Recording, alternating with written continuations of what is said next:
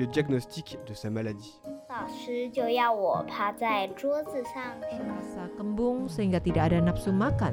Jadi saya tidak makan siang. Hello，你好，你现在听到的是少年报道者的读报新闻，我是小管家报道仔。少年报道者是独立媒体报道者制作的儿少新闻平台，在这里会有大朋友、小朋友把世界上重要的事说给你听，除了中文，还有多种语言哦。请把耳朵打开，让报道仔为你服务，一起来收听好新闻。 Thuốc lá điện tử và thuốc lá nung nóng có thật là khác so với thuốc lá bình thường hay không? Nếu bạn không biết hút thuốc thì đừng có tập hút. Nếu bạn đang hút thuốc rồi thì hãy cai đi. Còn nếu không thể cai thuốc lá thì hãy thay đổi. Đây là khẩu hiệu mà công ty thuốc lá lớn nhất thế giới, công ty Philip Morris International hay còn gọi tắt là PMI đã đưa ra vào năm 2019. Được hiểu ngầm rằng hy vọng sẽ lôi kéo được mọi người thay đổi thói quen hút thuốc. Từ thuốc lá bình thường đổi sang loại thuốc lá mới. So với thuốc lá bình thường mà nói, thì thuốc lá điện tử và thuốc lá nung nóng được coi là sản phẩm thuốc lá mới, là sản phẩm chủ lực của các công ty thuốc lá trong những năm gần đây. Các quốc gia trên thế giới đều đã trải qua thời kỳ bối rối về việc nên mở cửa hay kiểm soát thuốc lá. Vào tháng 1 năm 2023, Đài Loan cuối cùng đã sửa đổi luật cấm toàn diện thuốc lá điện tử và thuốc lá nung nóng. Trong bài viết này, thông qua giới thiệu nguyên lý của các sản phẩm thuốc lá mới, chúng ta hãy cùng thảo luận xem tại sao lại có nhiều bằng chứng chứng minh các sản phẩm mới này gây hại cho sức khỏe, không khác gì các loại thuốc lá truyền thống nhé. Tổn thương phổi nghiêm trọng do thuốc lá điện tử Tháng 12 năm 2020, một trường hợp bệnh nhân thuộc lứa tuổi thanh thiếu niên đã xuất hiện tại bệnh viện trực thuộc trường Đại học Y Trung Sơn, Đài Trung, khiến cho đội ngũ bác sĩ chữa trị phải đau đầu. Học sinh nam 15 tuổi, nằm viện do sốt, viêm phổi. Khi chụp X-quang thì phát hiện có nhiều chấm nhỏ không theo quy luật nằm rải rác trên phổi. Lúc đó, chúng tôi tưởng các triệu chứng đó là của bệnh viêm phổi thông thường, nhưng sau đó chữa trị thế nào cũng không hiệu quả. Bác sĩ Nhan Khởi Hóa, trưởng khoa y tế gia đình và cộng đồng tại bệnh viện trực thuộc trường Đại học Y Trung Sơn, người đã nhiều năm làm việc về phòng chống tác hại của thuốc lá, hồi tưởng lại. Chúng tôi xét nghiệm đủ các bệnh truyền nhiễm khác, thậm chí là các bệnh AIDS mà không thấy người bệnh có biểu hiện hồi phục.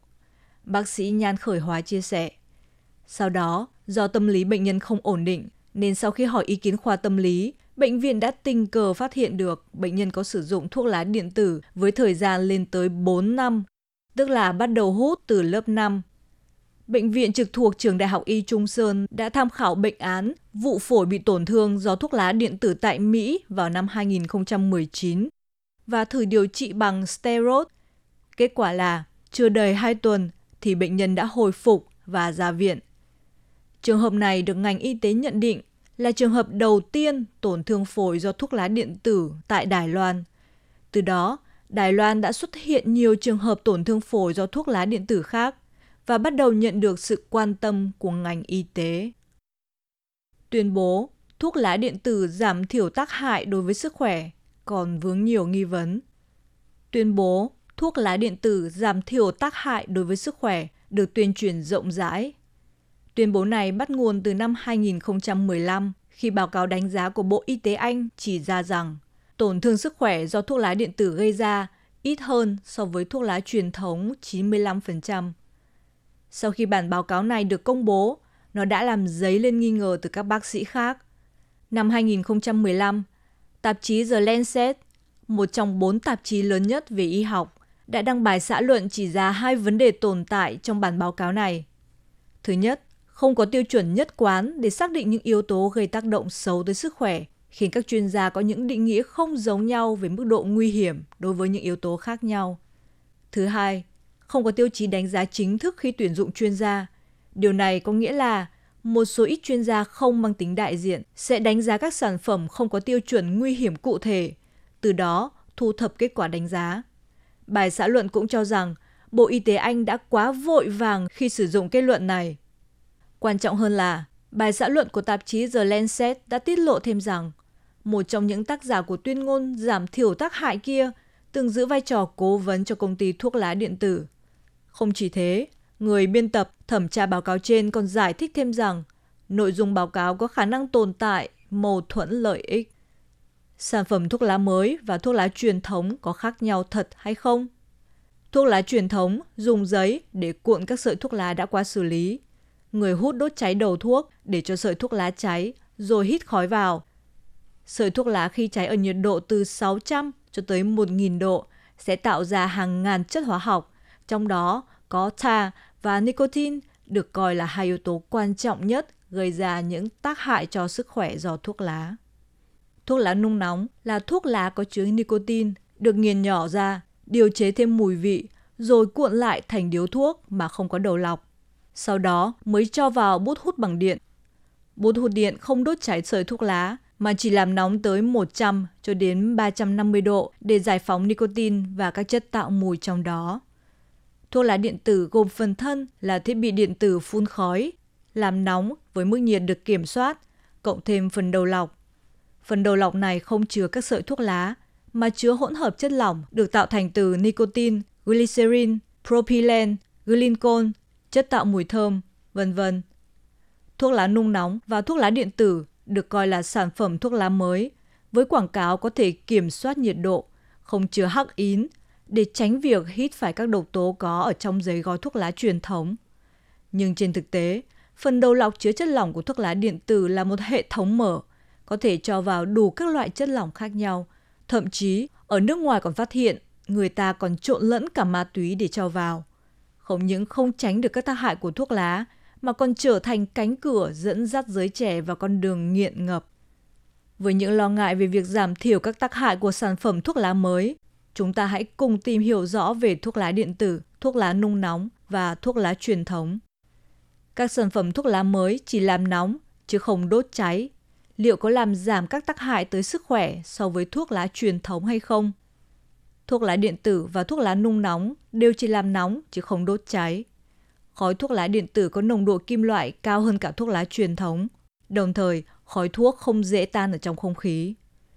Thuốc lá nung nóng thì có chứa các thành phần như nicotine, hắc ín, nitrosamine, formaldehyde, acetaldehyde. Còn thuốc lá truyền thống thì chứa nicotine, hắc ín, nitrosamine, formaldehyde, thạch tín và hơn 7.000 chất hóa học khác. Đặc điểm chung của cả ba loại thuốc lá này đều khiến những người xung quanh phải hít thuốc lá thụ động và có chứa chất gây ung thư. Có một cái bẫy ở đây là, tuy các sản phẩm thuốc lá mới không đốt cháy, tạo ra hiệu ứng không hôi như là thuốc lá cuốn giấy, nhưng trên thực tế thì khói thuốc được sinh ra từ các sản phẩm thuốc lá mới vẫn chứa rất nhiều chất độc hại cũng như các chất hóa học khác. Liệu thuốc lá điện tử không đốt các sợi thuốc lá có tốt cho sức khỏe hơn hay không? Thuốc lá điện tử gồm phần thân là thiết bị điện tử tạo khói và phần đầu lọc chứa dung dịch gồm glycerol, propylene, chất tạo mùi thơm và nicotine. Có loại không chứa nicotine. Thuốc lá nung nóng gồm có thiết bị làm nóng điện tử và các điếu thuốc lá không có đầu lọc. Trong đó, các điếu thuốc lá này chứa các sợi thuốc lá và các chất tạo mùi. Thuốc lá thông thường thì gồm giấy cuốn và các sợi thuốc lá. Cái bẫy số 1 ở đây là phần chất lỏng của thuốc lá điện tử đều được điều chế từ các hợp chất hóa học nên có mùi vị và thành phần phức tạp, khiến cho các rủi ro chưa lường trước được cũng tăng cao.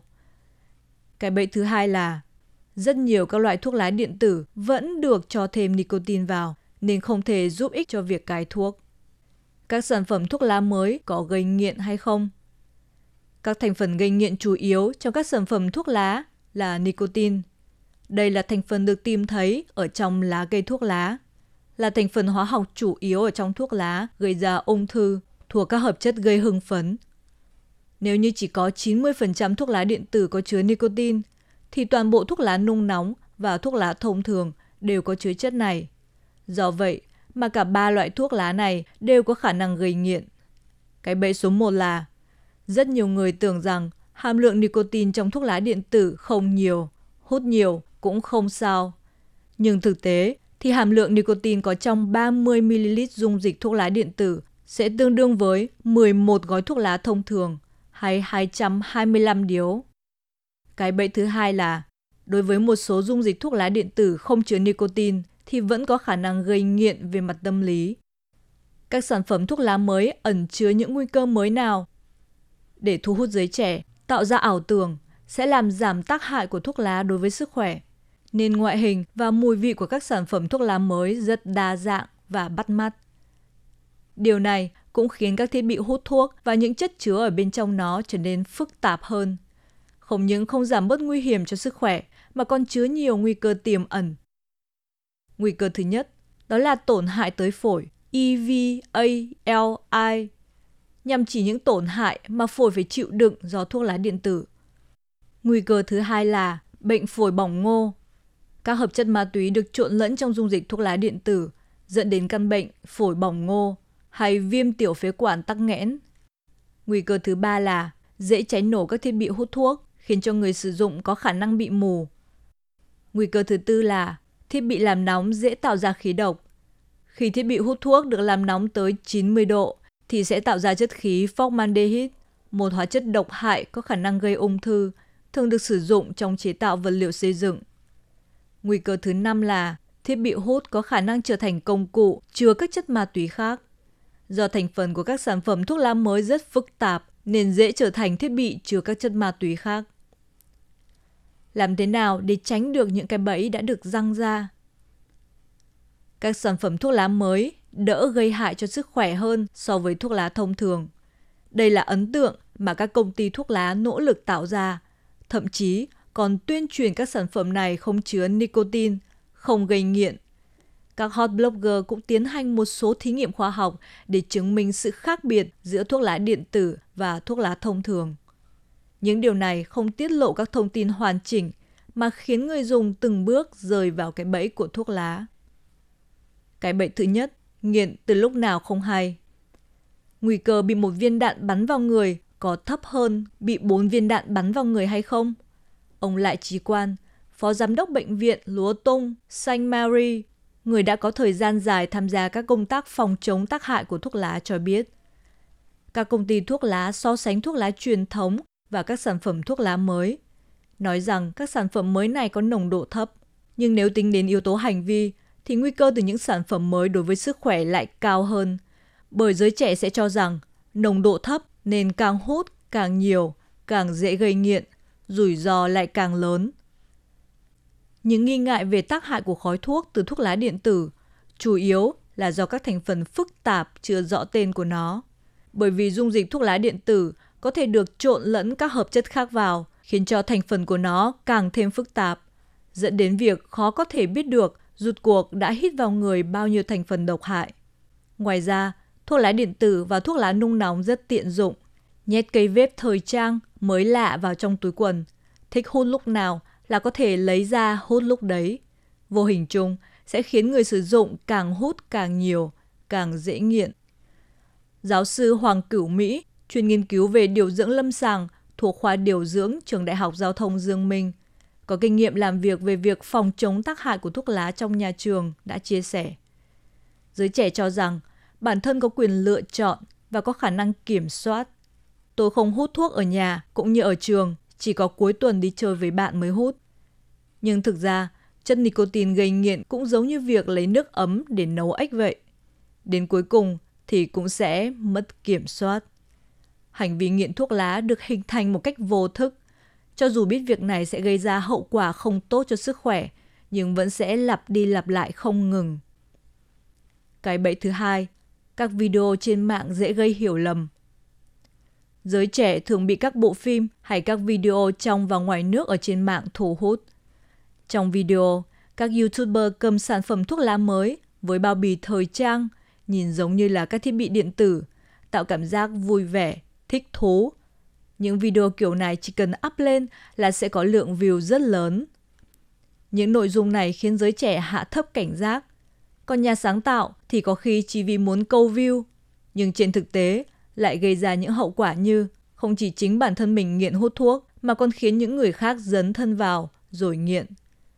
Chính vì vậy mà các em học sinh cần phải tra cứu thông tin thông qua nhiều kênh khác nhau như nhà trường, bác sĩ, internet, gia đình, vân vân và phải bồi dưỡng khả năng phán đoán của bản thân, phân biệt các thông tin trên mạng thì mới không bị xa vào bẫy. Cái bẫy thứ ba, bạn chính là người được chào mời.